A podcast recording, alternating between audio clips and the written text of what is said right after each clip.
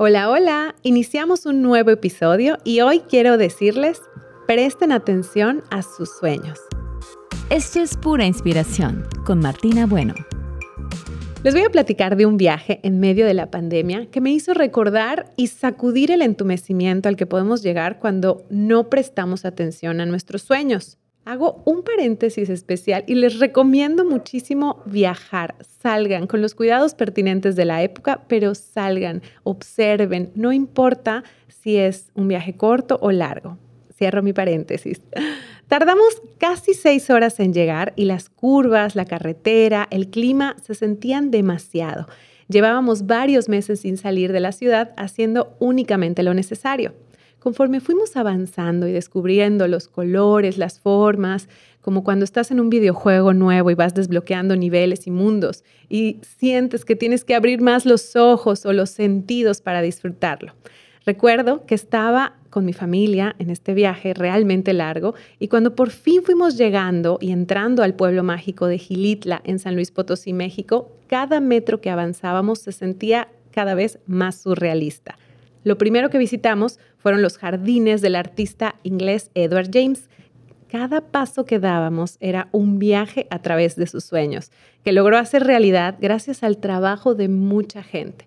A veces él estando presente y otras veces ni siquiera estaba aquí, él estaba de viaje.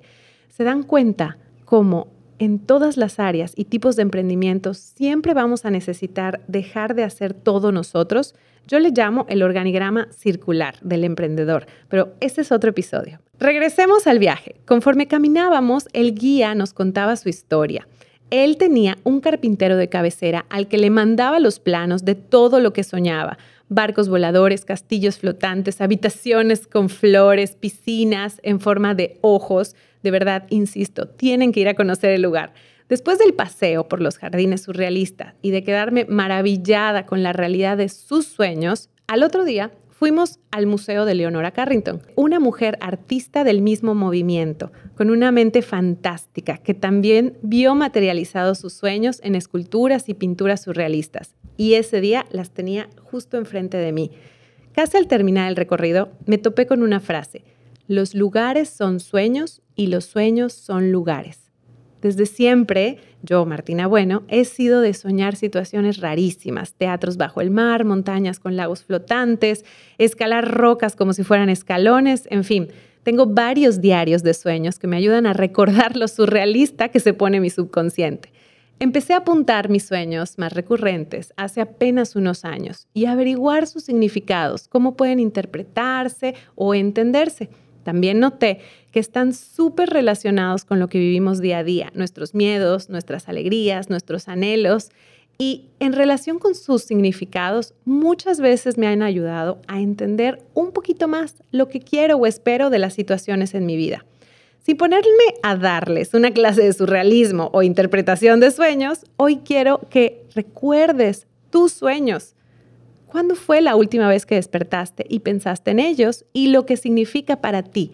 Y a lo que voy, nuestros sueños pueden ser imposibles ante los ojos de los demás, pero poniendo atención a cada elemento, es decir, cómo cada acción, por más pequeña que sea, te ayuda a llevarlos a cabo.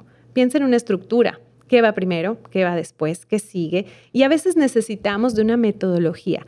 Y muchas veces, la mayoría, lo que necesitamos también son personas, como el carpintero de Sir Edward James, que lo ayudó a construir sus sueños, por más irreales o surrealistas que eran. ¿Qué sueñas hoy?